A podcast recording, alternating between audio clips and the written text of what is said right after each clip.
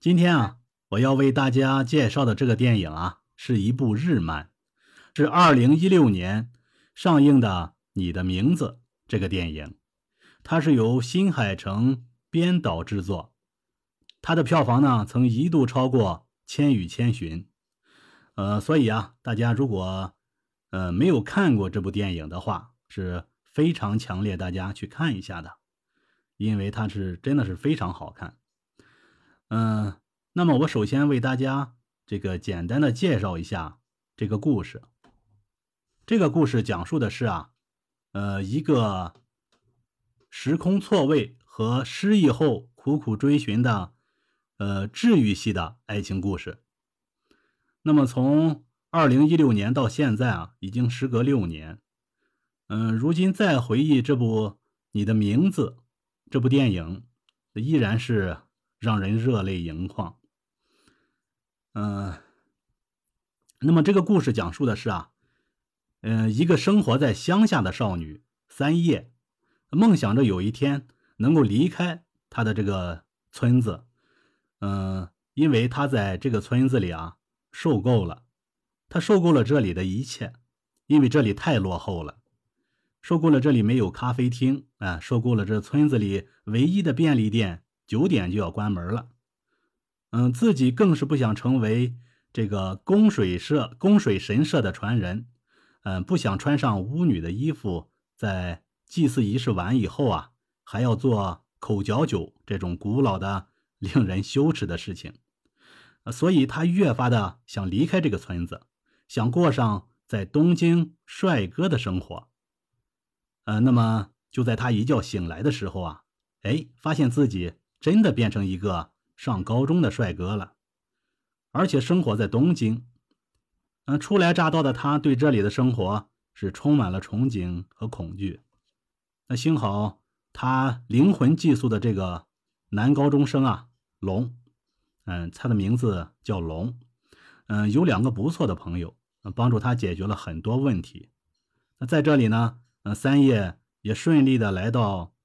嗯，他梦寐以求的咖啡厅，并且吃上了香甜无比的糕点，啊，当然了，也花光了龙的零用钱，啊，但是呢，在龙打工的这个地方啊，也帮助龙获得了他暗恋女神的好感。嗯，那么咱们话说另一头，这个男主龙一觉醒来啊，发现自己变成了女儿身，而且远离城市的喧嚣，嗯，过上了清闲幽静的高中女生生活。那在这里呢，嗯，他帮助性格内向的女主三叶，嗯，获得了新的人格魅力。啊，不但很多男生都向他表白，就连女生也不例外。那等在一觉醒来的时候啊，龙发现自己的手机里啊留下了很多莫名其妙的日记，钱包里也是空空如也。而女主三叶发现自己的日记本上呢，还多了很多奇怪的留言。而且同学们都他都向他投来啊那种爱慕的目光，于是这二人才知道，呃，其实互换身体啊并不是梦，而是真实的事情。那就这样，他们约法三章：龙告诫三叶啊不准乱花钱，嗯，三叶也告诫龙不准乱摸 自己的身体。那就这样，在他们嗯使用对方身体的时候啊，那对对方也产生了这种爱的情愫。啊，直到有一天，三叶的奶奶告诉他，这个人和人之间的联系啊，可以叫做产灵；那时间的流动也可以叫做产灵。那供水一族编制的结绳就是体现时间的流动。那讲到这里啊，大家能够明白，龙和三叶互换身体啊，其实就是和产灵有关。那奶奶带着三叶来到供奉神明的深山里啊，嗯，献上了三叶。制作的口诀口嚼酒，那口嚼酒是巫女与神灵联系的重要的物品。嗯，在他们这个离开的时候啊，奶奶突然问：“你其实你不是三叶吧？”这个龙突然就惊醒了。那在这之后呢，他就再也没有和这个三叶互换过身体。那直到有一天，龙在画展上。哎，发现了三叶生活的那个村落，呃，村落里的那个湖泊。这个龙再也抑制抑制不住自己内心的那种冲动啊，就到处去打听那幅画的地方叫什么名字。打听了很久之后，也没有人知道这究竟是哪里。呃，龙快要放弃的时候啊，在一家咖啡厅里，呃，老板娘看到了这幅画，就说：“这不是密守镇吗？但是三年前就在一场灾难中消失了，就是一颗流星砸向了小镇，整个小镇的人也都是全部死亡了。”这个龙不然，这个龙不相信这是真的，然后就到派出所去查询，果然看到了三叶的名字。龙这才知道和他互换身体的三叶是灾难前，也就是三年前的三叶。龙他渐渐的想不起三叶的名字了，还有曾经发生的事情啊，所有的一切都变得模糊起来。就在龙看到自己手上戴的这个结绳手环的时候啊，他突然想起三叶奶奶曾经说过，结绳体现了时间的流动。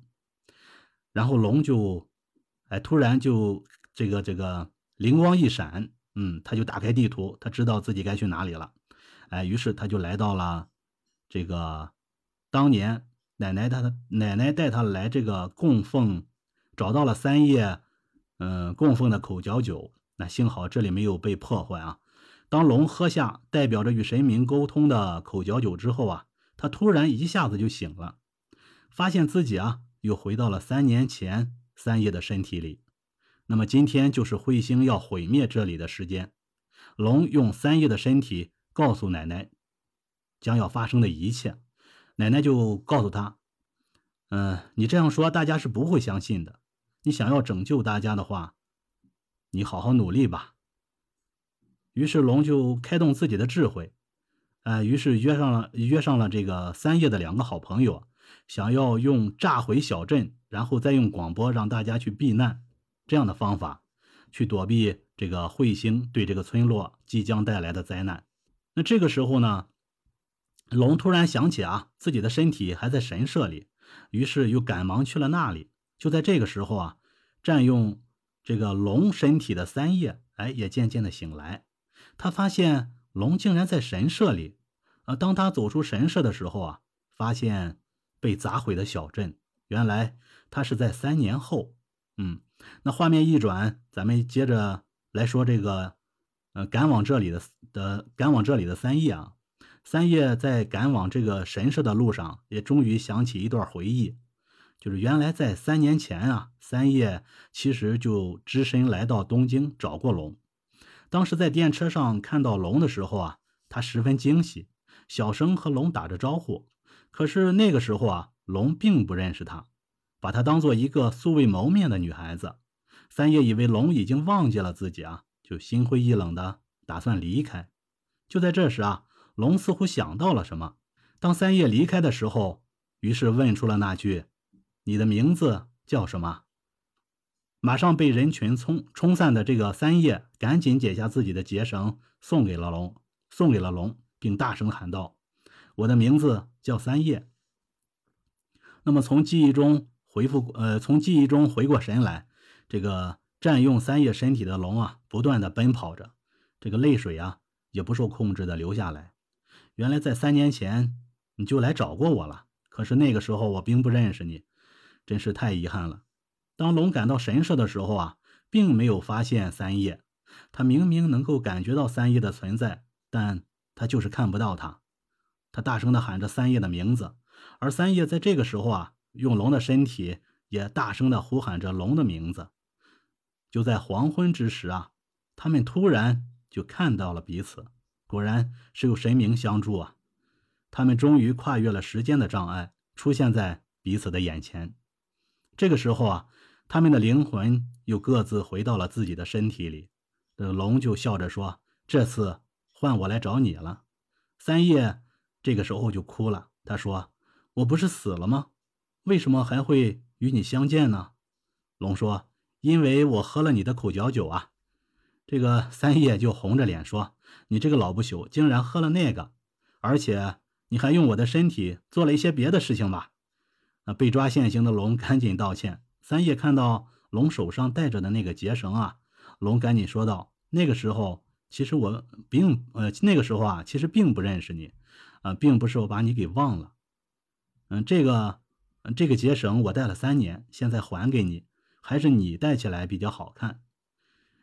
大家感觉到这个场面啊，似乎是很温暖啊，但是这个彗星马上就要出现在天空中了。这个龙赶紧把自己的避难计划告诉了三叶，他相信三叶一定可以拯救大家。这个黄昏黄昏啊，马上就要过去了。为了醒来后不会忘记彼此，龙赶紧拿出三叶的，呃嗯，拿出笔在三叶的手上写下自己的名字。那就在三叶拿起笔要在龙的手上写下他的名字的时候，笔突然掉在地上，三叶消失了。龙回到了现实。嗯，他竟然想不起那个女孩子的名字，只是冥冥之中啊，有一个让他不能忘记的人。而三叶终于按照龙的计划，嗯，炸毁小镇的电站，小镇呢陷入一片漆黑。嗯，他也成功的说服了自己的村长父亲，在父亲帮助下，小镇的村民终于成功的这个进入了避难场所。嗯，村民终于是躲过了一劫啊。那么时间。一晃多年过去了，龙就似乎感觉自己啊，他的内心一直在寻找着什么。那有一天，这个龙靠在电车的窗前，看到了同样靠在另一辆电车窗前的三叶。他们虽然并不知道对方是谁，但内心告诉自己，这就是自己一直在寻找的人。两个人都在下一站下了车，两个人都在茫茫的人海中寻找彼此。终于，他们在这个命运般的阶梯处遇见了对方，但是谁也没有说话，就这样擦肩而过。等走到阶梯尽头的时候啊，龙突然停下脚步，回过头来问道：“我好像在哪里见过你？”三叶也转过头，这个时候已经是泪流满面，说道：“我也是。”然后故事呢，在这里就结束了。嗯，可能我说的不够感人，嗯，所以我建议大家就一定要去看一下这个电影。嗯，这个电影呢，真的是非常的感人。嗯，那么好了，请咱们的小伙伴们呀，说一说看了这个电影之后呢，嗯，你们有什么样的感想？呃，这个你的名字呢，是这个新海诚导演他的一部就是在国内比较有名的一个电影。然后这部电影上映了之后呢，在国内的票房就是说。呃，全全球的票房加起来总共可能就是说超过了《千与千寻》嘛，有一度超过《千与千寻》。呃，然后新海诚他是一个非常就是在日本是一个非常有名的动画片导演。呃，然后他这个他的就是被人们是寄予了厚望嘛，呃，也是认为他是这个宫崎骏的接班人，有一种说法。呃，但是呃，然后他的。就是说，新海诚他这个作品的特点是什么呢？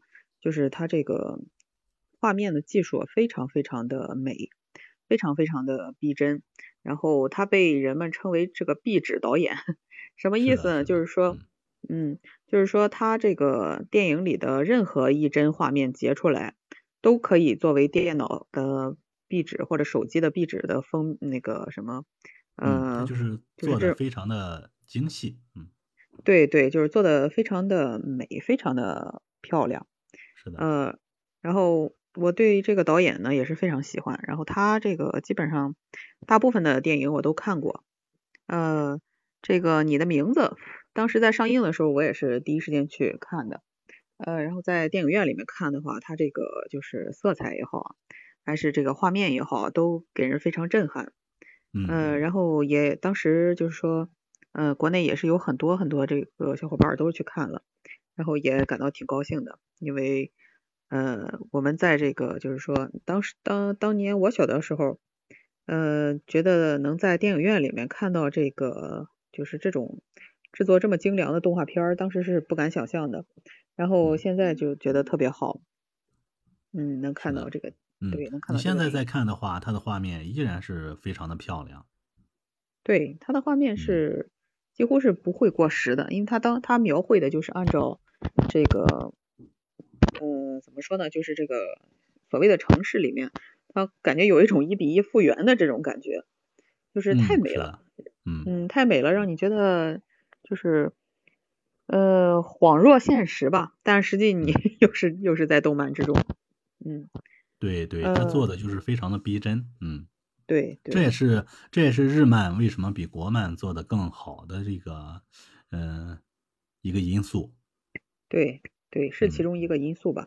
呃，当然他不能说是一概而论啊，因为就是新海诚这个导演，他确实在全世界来说也是一个挺特别的一个导演。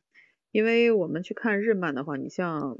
假如我们去看宫崎骏的动动画，我们会看到你，你不会觉得它非常的逼真，非常的现实，你只会觉得它啊挺可爱的，然后这个设定呢，然后也挺奇幻的。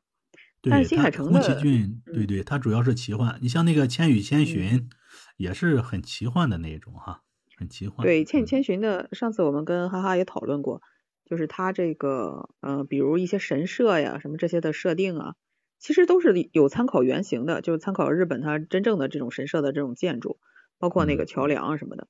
但它做出来之后呢，就有一种这种泛卡通化，就不会让你觉得，哎呀，这个东西就是好真实啊什么的。但你去看新海诚的这个东西，即便是嗯不真实的东西，让它被就是说在他的笔下吧，在他的这个镜头里面，就好像就是真实的世界一样。对对。它就是就像你说的，它是一比一复原的那种感觉。对，就是这种感人的桥段，有没有什么要和大家大家分享的？呃，对，这个正好是我想分享的一个事情，是什么呢？就是虽然新海诚导演他是一个特别就是特别名气和这个呃口碑都非常好的一个导演吧，但是他的这个作品的这个故事总是被人诟病。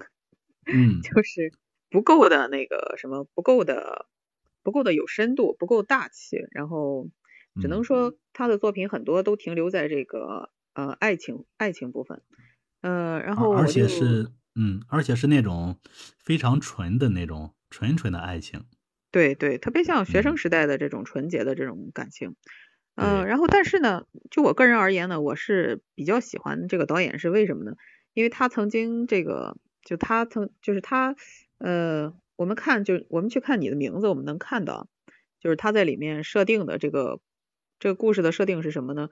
是这个这个男女双方吧，他们实际上，嗯，虽然是互换了身体，但实际上是有这个时间和空间上的错位的这种嗯事情啊，因为是男主是就是男主遇到的那个互换身体的那个女主，实际上是到了三年前。他的那个身体里，而女主呢，等于是穿越到了三年之后的这个男主的身体里面。嗯，呃，所以他这个设定呢，就是，嗯，在这个时间和空间上有一种这种交错的感觉。然后呢，这个呢，其实呢，也是新海诚一直一直以来，他很多电影里面一直在反映的一个一个桥段吧。比如他最开始的那个作品《星星之声》，《星之声》里面说的是。也是一对儿那个少男少女，然后呢，女孩子呢被选中了成为这个宇航员，嗯，就是跟随着这个呃航空舰队去这个宇宙里面作战，呃，然后呢，他们当 这个这个设定现在看来有点搞笑了，他们当时是用的那个就是呃类似于摩托罗拉那样的那个汉汉汉字的手机啊，那种打字那种手机发短信的那种的。然后呢，这个呃女孩子呢就就走了。然后一开始的时候呢，还在这个呃离地球比较近的地方。然后他们发信息呢还能收到。然后呢，随着这个离开这个地球的距离越来越远，然后他的这个一条消息呢要一年以后才能发给这个男主才能收到。然后呢，呃随着这个作战的这个更加艰巨吧，他们已经去往了这个天狼星。然后天狼星距离这个。呃，距离地球就是发个信息需要八年的时间，然后，然后当男主等的太久了，嗯，对，然后当男主二十四岁那个接到这条那个莫名其妙的短信的时候吧，其实当时那个女主她才十，就是说她是十五岁，然后呢，但是呢，她在这个这个在这个呃宇宙飞船里面的时候呢，他就已经预预设到了他是二十四岁之后才能收到这个信息，所以他就发给他说是。二十四岁的那个谁谁你好，然后我是十五岁的什么什么，嗯，然后还在表达着自己对他的这种喜欢呀什么的，就会让你看着吧，有一点这个有一点搞笑，但是又有一点心酸，因为因为这个他们实际上就是他们是实际上的这个就是他们感觉中的这个时间好像没就这个就这个女孩子她感觉上时间可能没有那么久，但实际上在真实的这个她设定的这个时空里面 已经经过了那么长的一段时间，然后才能收到。嗯，看来你是对这个呃新海诚导演的这个第一部电影印象深刻啊。对对，包括他呃，因为我因为我非常喜欢这个导演嘛，然后还有另一部，就是说后来就是他他这一部动画那个什么获奖之后嘛，可能就是嗯很多投资人就看到了他的这个能力，呃，然后就给给他就是投资嘛，然后他就有了起。再说的那个什么一点儿世俗一点，他就有钱了。有钱了之后呢，他就继续在拍，呃，继续制作这个动画。然后他的第二部特别出名的动画就是《秒速五厘米》嘛。然后其实这个故事的设定也是，呃，跟这个就是《星之声》基本上就是延续了《星之声》的这个设定，也是说这个女孩子就，呃，故事好像基本是一样的，呃，然后也是说，只不过是什么呢？画面呢就越来越美丽了，画面越来越。就像现在的这个新海诚，这个靠近了，啊，然后我当时就对他的这个时间和空间的这个设定上就特别感兴趣嘛，我觉得能这样去设定的这个导演不多，嗯，然后之后就是你的名字上映，嗯，然后还有最近的这个什么，嗯，最近上映上映那个天气之子，天气之子，嗯，那个我对，我觉得，嗯，对，都可以去看一下，呃，然后他的，呃，对他另一个。嗯，它的另一个特点就是什么？它基本就是故事都锁定在这个少男少女之间的这个感情，呃，然后就比较单纯，比较什么？就我们看上去就非常的呃纯洁，然后非常的什么，不会带有一些特别有那个邪恶的想法吧？对啊，然后还有一部，对啊，还再给大家推荐一部，就是那个《盐业之庭》。《盐业之庭》说的其实是一个那个师生恋的故事，嗯，然后就是这个一个学生他在这个。他经常去画画嘛，然后经常在这里看见一个，嗯，在那个画画的地方看见一个姑娘，然后坐在那个地方，有的时候哭，有的时候笑，然后他们可能后来就两个人相爱了。但是后来这个 学生才知道，那个实际上这是一这是他们学校的一个老师，然后 这个设定有点那个什么，有有一点儿对搞笑，呃，但是当时也是这个。可以说就是，假如我们只去看画面的话，那这个画面真的是就可以就是说趋近于完美吧，可以这么说。所以我对这个导演是非常喜欢的。嗯，好的，那么就是哎嗯哎呀是非常喜欢这个导演，对吧？对。然后因为这 喜欢这个导演，所以去看了很多这个导演他拍的这个片子。嗯，是。嗯，这个动画我在今天上午你发的那些视频里看了。哦，行，那看完之后，它也是一个比较完整的一个剪辑。那看完之后，嗯，有什么想和大家分享的吗？哦，有，我觉得 你的名字这个故事的特点啊，就是它是一部时间与空间穿越的题材影片。这是由于这部电影主打这个青春怀旧以及穿越的电影，嗯，或许可以让我们相信啊，人与人之间的缘分。其实是早就有天注定的，就是原来一切都是天意的使然。然后呢，新海诚我觉得最高明的一点就是把原本这么富有浪漫想象的故事啊，寄托在一场灾难上。他并没有花太多的时间在描写这段有趣的恋爱，而是把更多的描述留给了这场灾难对于两个主角的情感影响上。如果说交换身体是一个契机的话，那么这场灾难就是一个催化剂，让两人的情感更加深刻地表现在我们面前，丝毫不突兀，也不落俗套。我觉得，嗯，就是这场灾难吧，让我特别触动的一点就是，嗯，因为他们都是高中生啊，高中生十几岁的小朋友吧，那面对这样的事情，能策划的这么的，就是。有勇有谋啊！我觉得这个男主他既能去招招别的人去帮助他，又能去非常详细的去策划了这样的一个事情的进展，最终解救了或者说帮助了这个整个村子的人啊！我觉得这样的人长大了以后，一定是一个起码说商业精英啊，或者是一个非常嗯，各中翘楚吧，是这样的一个人。当然，在在故整个故事的结尾有没有去说这一块儿啊？我不太清楚啊，可能不是主线。嗯嗯，这个葫芦，你说到这儿啊，我正好有一句话要和大家分享哈。刚才你也说，嗯，这个男高中生，嗯，有这样的策划，就说明呃以后会成为一个精英什么样的哈。嗯，我觉得哈，这和嗯这个这个不同的教育方式有关系。我这个记得曾经有一个嗯报道上曾经说过哈，呃是报道还是哪儿我忘了，好像是也是一个访谈类的节目，说就是咱们这个初中生、高中生啊还在这个追星的时候，这个日本的女孩在在干什么呢？就是说这日本日本的这个学生在干什么呢？他们在想他们的军舰要从哪个方向走啊？从哪里走最近，然后抵达哪个哪个地方？嗯，然后就说想的东西都不一样。这个可能呃说的 有点这个危言耸听了哈。但是再说一个这个从小对孩子的教育啊，这个蜡笔小新大家想必都看过啊。这个我记得有一集啊，你想蜡笔小新那个小新那时候是几岁啊？四五岁哈，也就是没没到上学的时间。那么，做在幼儿园里，老师教小孩什么呢？怎么用菜刀？你敢想象吗？就是说，要用这个这个按菜，你是怎么按住的呢？就是像小猫的爪子一样，这个把它蜷起来，去摁住菜，然后拿菜刀去一点一点的切。这个 是，这就是在日本的幼儿园里，人家是那样教育孩子的。你想，在咱们咱们这里，这都是不都是不能想象的事情，对吧？我觉得还是嗯，与方式有很大的区别吧。你的名字这个，我大概看了一下这个介绍啊。你刚才看你这个标题是纯纯的爱情故事，那么其实咱们前面几期的话也做了一些这个纯纯的爱情故事。哎呀，每期都让人感觉很深刻啊！就是一做这种题材的话，咱们就会想起以前，就不自觉往自己身上去喊。嗯，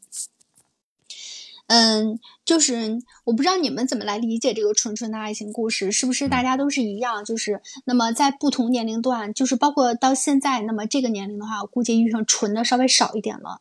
那不会说再像上学时候那个时代，嗯，基本上很少说有为了你有钱我才喜欢你什么的。那现在是大大多数女生追求男生，首先经济基础是一定要摆在第一位，要摆在桌面上谈一谈的。那会儿的时候一定是。嗯，上学的时候是，我觉得要不就是你长得很漂亮，呃，要不就是你说话很好听，要不就是你学习非常非常的好，嗯，反正就是。跑不出去这几点，基本上都是这样的，然后才会喜欢，要不然就是班花配班草，嗯，反正总共就是这样。现在你说再遇上这样纯纯的爱情，其实我们刚开始说了半天，说嗯很少，一般一把这个经济条件摆出来，但也不是说完全绝对的，有有纯的。其实我感觉这个男，嗯。男生其实倒特别向往，说女生对他是纯纯的爱，纯纯的喜欢，有钱。当然说现在很多人把这个这个婚姻全都给剖析的，说那么互相是利用的关系，嗯，爱情是不牢靠的。只要是有利用关系的话，这个婚姻就一定会存在，存在的还比较长久。但是那其实我想，你这个直播间你是一个男性的话，那么你作为男性的角度来看待这些女性啊，那么如果假如说你还没有结婚的情况下，你去选择异性，你是希希望是一个什么样的？假如说你很有钱，你是一个比较成功的一个老板，那么希望这些人是奔着你的钱，还是希望这些人那么就是对你是这种纯纯的爱情？你就告诉我你的恋爱观是什么吧，就是把你这个身份给定了。嗯，那我肯定是，呃呃，你你的这个设定是有，我是有有一个有钱的老板啊。但我肯定不会，就是拿着有钱的这个有钱的这个老板身份去，呃，招募自己的这个爱人。我肯定是，嗯，把这个身份隐藏起来，然后，嗯，去看有什么样的呃姑娘值得我去，嗯，用一生和她来相守。我觉得只要是这个爱情啊和这个钱挂上边了呀，嗯，这个爱情就不纯粹了。是这样的。嗯，就是我想，如果我要是换成你的话，我估计我也会这么做的。嗯，就是谁也不希望说，尽管你很有钱，但是说实话，这个东西你还隐瞒不了。那么在接触第一回不知道，第二回不知道，我估计到时候接接触不了两回，人家也也会知道的。能蒙得了几个人呀，对吧？但是你就是特别希望说，当他第一次喜欢你，就是慢慢喜欢你的时候，并不是因为钱而喜欢上你，而是因为喜欢你这个人，比如说你的人品、你的。性格，然后你的这个学识，你的等等等等，那么你一定能够带领他去，就相当于说你是他的一个指路明灯，是这个意思啊。那么其实我们女的在找这个男生的时候，大多是这样，你的思想一定要高过我，对不对？那你不可能让我去带着你跑进去，遇到一些事情的时候，你一定要想的比我更全面，你一定能够，你的这个点一定能盖过我去才好呢。那么当有些重大的事情，你老是让我来做决定的时候，那么。商量是可以商量，但是如果你自己没有你自己的想法，这个肯定是不成的，嗯，所以我感觉就是，如果要让我来挑的话，我感觉一定是这个学识还有思想，这个肯定是在第一位的。那么钱的话，也一定要一定要有这个基础。那别说穷的叮当响，你光剩脑子了也不成，是吧？但是话说回来，如果你有这么好的脑子，也不会说让你穷的叮当响，嗯，对，所以我觉得如果要让我去挑的话，我可能。也更在意的是这些，呃，我觉得这些是其实是相辅相成。你一个人的人品到了，你的这个见解到了，你的学识到了，你脑瓜子跟上了，我觉得你的一切，那么都会就是往前去推着你走了，你就不会说再落到这个，呃，就是这么悲惨的这个地步啦。说要钱没钱，要什么没什么，基本上不会这样的，它都是嗯成正比的。啊，那么悠悠，嗯，那你现在已经找到了一个这样带着你跑的人了吗？没有，是吗？那看来还没有碰到这个呃让你心仪的这个男生啊。其实还是这个这这个，也就是说，这个电影虽然好看也感人，但是呢，呃，真要到现实的话，咱们还是这个脱离不了这种嗯世俗的眼光啊。呃，不能说世俗，其实就是太现实了。嗯。对，没办法，因为现在就是经济压力大呀。你这个人们人们总说，有钱能解决生活中百分之九十以上的问题，那么剩下的那个百分之十也是花钱能缓一缓的。那没有办法，太重要了。嗯，其实我有一个呃想要说的故事啊，呃，你们对那个陈升这个歌手有印象吗？陈太有印象了，太有印象了，这绝对是我偶像的偶像。陈楚生我知道，他他之前有一个情侣票演唱会的那个故事，你听说过吗？这还真没听说过，你给科普一下。啊，这个故事是这个样子的啊，稍等，我来跟你们说一说。呃，他这个故事是这样的，就是嗯，我看一下啊，呃。他这个就是他是提前一年预售了自己演唱会的门票，呃，然后是一呃就是卖给情侣的，卖给情侣呢是就是一个人的价格可以获得两个席位，但是一份情侣券呢是分为男生券跟女生券，那恋人双方各自保存属于自己的那张券，然后一年之后两张券合在一起才能有效，那这个票被买出卖的很快。那就是可能就是恋人双方为了证明自己爱情的方式吧，就是啊我们要在一起一辈子，一年算什么？然后呢，这个演唱会的名字就叫做“明年你还爱我吗”？就可能是听起来很简单，但是现实做起来就就很难，就是啊被赤裸裸的现实打了脸。那到了第二年的时候，陈升专设的这个情侣席位。果然就空了好多位子，他其实对着那一个一个的空板凳，然后就是啊，不是说他自己很歉意吧，但是呃，可能这些也在他的预设当中。他就是当时演唱会唱了最后一首歌，叫做《把悲伤留给自己》。呃，然后呢，其实想说就是呃，你看就是在这个电影当中，然后呃，时空来回穿梭着啊。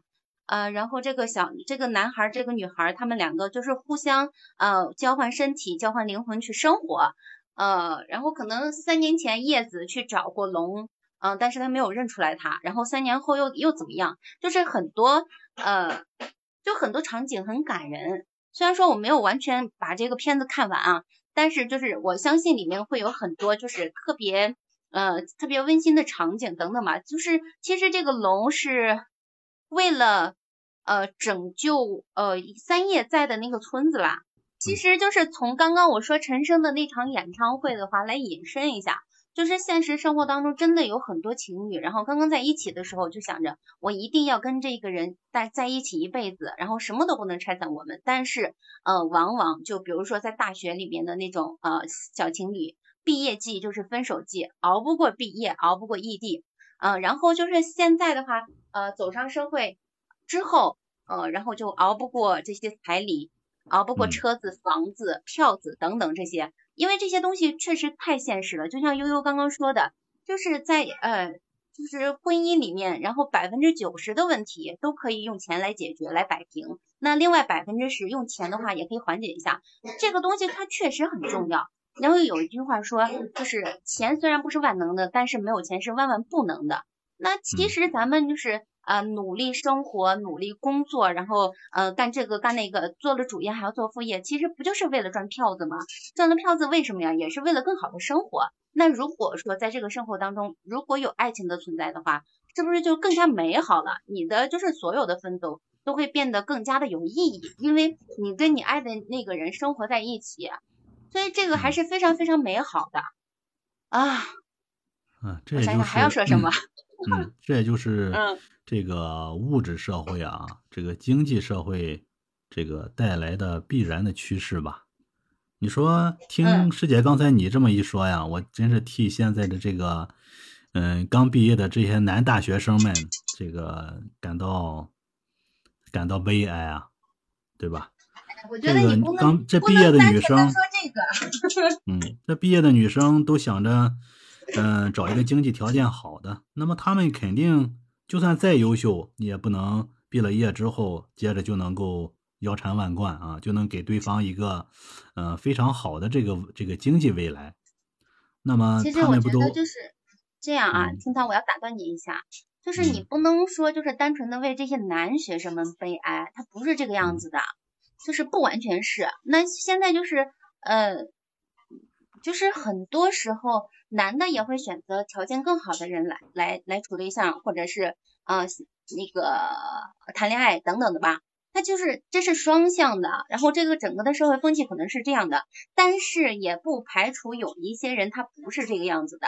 他就是啊，就觉得两个人在一起，我就图你这个人，你家里情况怎么样，那是你家的你家的事情。然后两个人一起生活的话，是两个人过日子啊。然后你跟那个就是可能会让你的生活好过一些，但是最终的话还是要靠你自己，你不能躺平啊，对不对？那你如果说就是双方家庭条件很好的话，你可能说就是相对来说你的生活条件会更加的好一些，但是你就躺平了吗？你就不去奋斗了吗？其实不是这个样子的。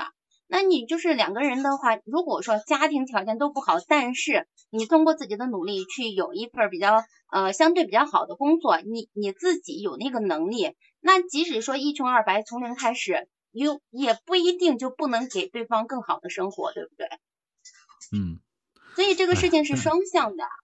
嗯，这个但愿嗯 这个嗯 有有有这个师姐你这样想法的人还是占大多数吧。那么，呃，这样咱们说一下这个日漫为什么比国漫好看？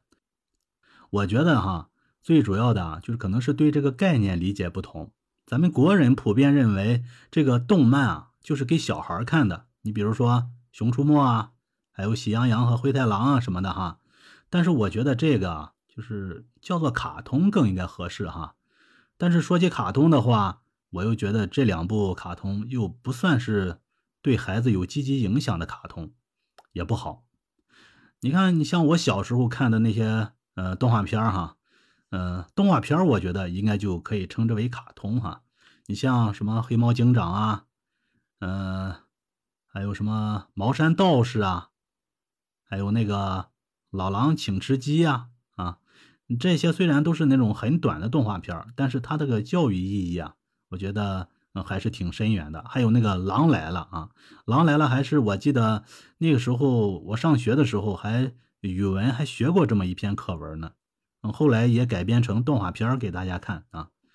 嗯，就是教育孩子不要撒谎哈，不然你喊过三遍狼来了之后，嗯，那么这个大人这个不相信这个狼真的来了，那么等有一天狼真的来了的时候，大人就不会救你了。啊，就是教育孩子不要撒谎。嗯嗯，那么这个日漫，日本的这个动漫哈，就简称日漫，但是我觉得它呀，就是给成年人看的啊，不像咱们国漫。咱们国漫呢，呃，也有不错的，比如说哪吒呀，还有这个白娘子传奇啊，这个大概是这这个讲述的这个故事内容啊，还有背景啊，我觉得都是不错的。